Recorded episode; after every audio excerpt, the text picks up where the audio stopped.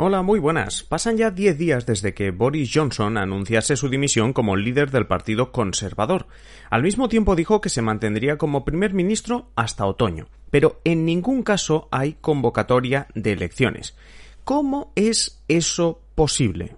Hoy en Simple Política, ¿por qué no habrá elecciones en el Reino Unido? Comenzamos.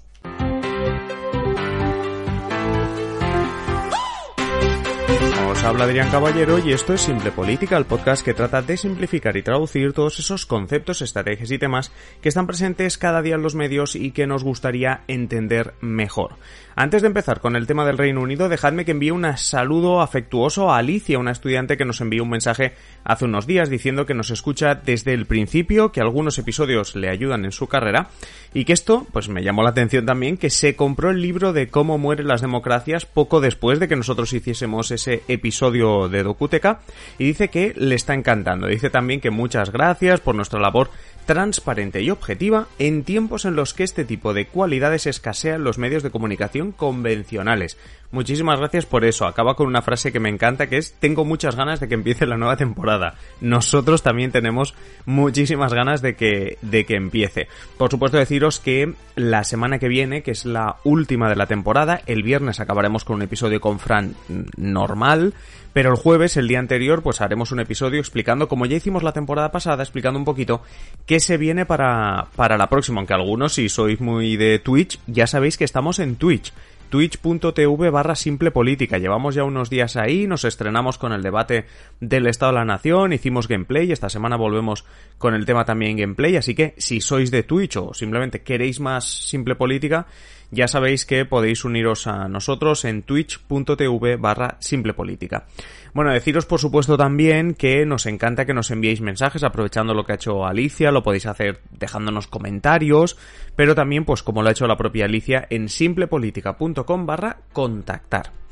Ahora sí, vamos a explicar la curiosa situación que se vive en el Reino Unido. Lo que tenemos es a Boris Johnson como primer ministro que, tras los diferentes escándalos que le persiguen desde hace meses y la serie de dimisiones que sufrió hace tan solo unos días, decidió presentar su dimisión.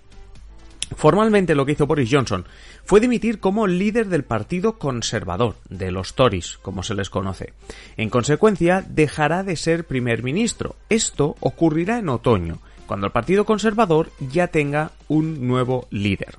Es decir, Boris Johnson no dimite como primer ministro, sino que sigue siendo primer ministro con toda normalidad, ¿eh? ni, ni en funciones, ni nada parecido. Tiene un gobierno oficial a todas luces. Eso sí, en los próximos meses su partido, el Partido Conservador, cambiará de líder. Es más, el proceso ya ha empezado, desde la semana pasada. Cuando Boris Johnson deje de ser el líder del partido porque ya alguien ha ganado ese proceso y ya hay un nuevo líder del Partido Conservador, Boris Johnson dejará de ser también primer ministro y como habéis adivinado, ese nuevo líder del Partido Conservador es quien se convertirá en el primer ministro o primera ministra del Reino Unido.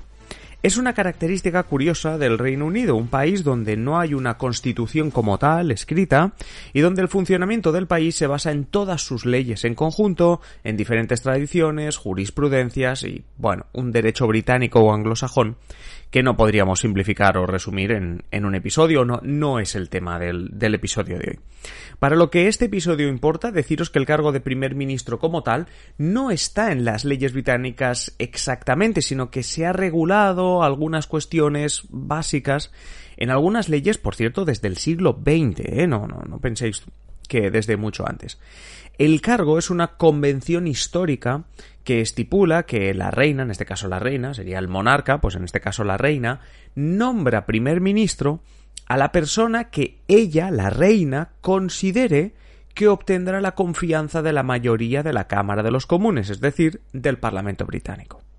En la práctica, la reina lo que hace es nombrar primer ministro al líder del partido político que tenga más escaños en el Parlamento.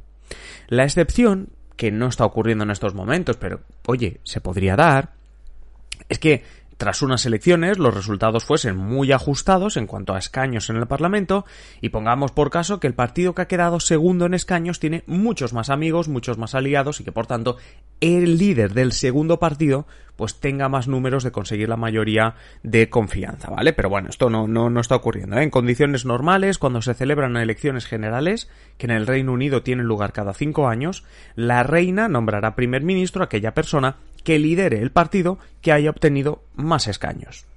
A diferencia de España, el primer ministro no pasa por un debate de investidura ni una votación de investidura. La votación del pueblo, las elecciones, las elecciones generales, son las que conforman las mayorías en el Parlamento. Esto es como en España, ¿vale? Hay una mayoría, el partido tal obtiene tantos escaños, el partido no sé qué obtiene otros escaños. Bien. Lo que ocurre, a diferencia de, España, es que en España, el, la, la, digamos así, la formalidad es que la presidenta del Parlamento, del Congreso en este caso, se va al rey de España, le dice, bueno, pues esto es lo que hay.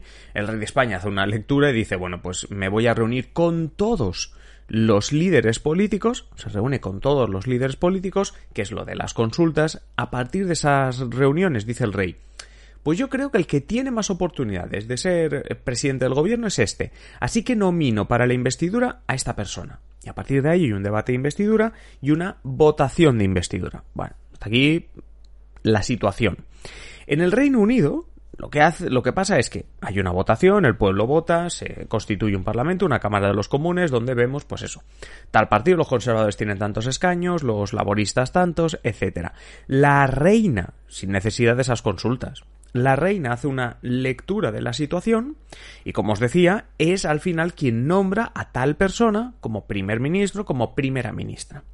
Si hablamos de España otra vez, también pensemos que el primer ministro, que en España es lo que llamamos el presidente del gobierno, tiene la potestad de disolver el Parlamento y convocar elecciones, ¿vale? Es decir, cuando un presidente de España ha dimitido o dimite, que esto ya ha pasado más de una vez, lo que hace es convocar elecciones de manera anticipada. Estoy pensando en Adolfo Suárez, estoy pensando en cuando Zapatero como colecciones también de manera anticipada después de, su segunda legislatura, etc.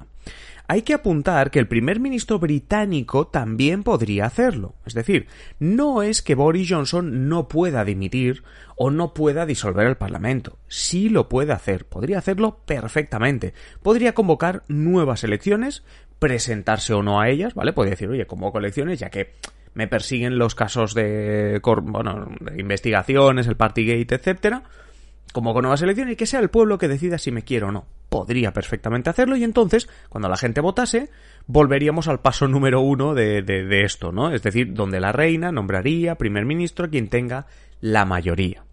Pero Boris Johnson no quiere convocar elecciones, porque tiene una salida que le permite saltarse esa opción y porque si lo hace, los laboristas, su principal rival, dicen las encuestas que, bueno, pues que le están sacando al Partido Conservador hasta más de 10 puntos porcentuales de voto. O sea, una barbaridad teniendo en cuenta que los laboristas estaban en la más pura mm, ruina eh, electoral y, política.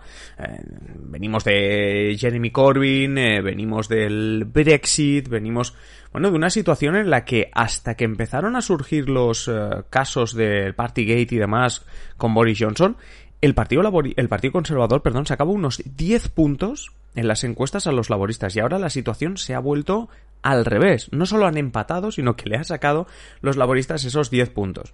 Mm, claro, con, con, esta realidad, pues, pues eso, en el Parlamento británico no se cambiará hasta las nuevas elecciones. Boris Johnson lo va a evitar, va a decir, oye, no, vamos a hacer que el Partido Conservador mantenga la mayoría que tiene ahora, porque así yo me tengo que ir, yo Boris Johnson me tengo me, voy, no es que me tenga que ir, pero me voy porque obviamente la situación es la que es, que llegue un nuevo líder al Partido Conservador y que no tenga ningún problema en llevarse la, la nominación, por decirlo así, por parte de la reina de primer ministro o primera ministra, porque si no sería un auténtico caos, porque vete tú a saber, lo más seguro, según las encuestas, es que si convocases ahora elecciones, te las ganarían los laboristas y por tanto ya podrías tú hacer todos los cambios del Partido Conservador que quieras, que no sería nadie primer ministro, ¿vale? O no sería ningún conservador primer ministro. Con todo, el Parlamento británico no cambiará hasta las nuevas elecciones, para las que todavía habrá que esperar, porque serán, si se agota la legislatura, a finales de 2024 o incluso enero de 2025. En este tiempo y con la jugada de Boris Johnson, el Partido Conservador no pierde su mayoría en el Parlamento, con lo que la reina siempre nombrará primer ministro a quien lidere el partido.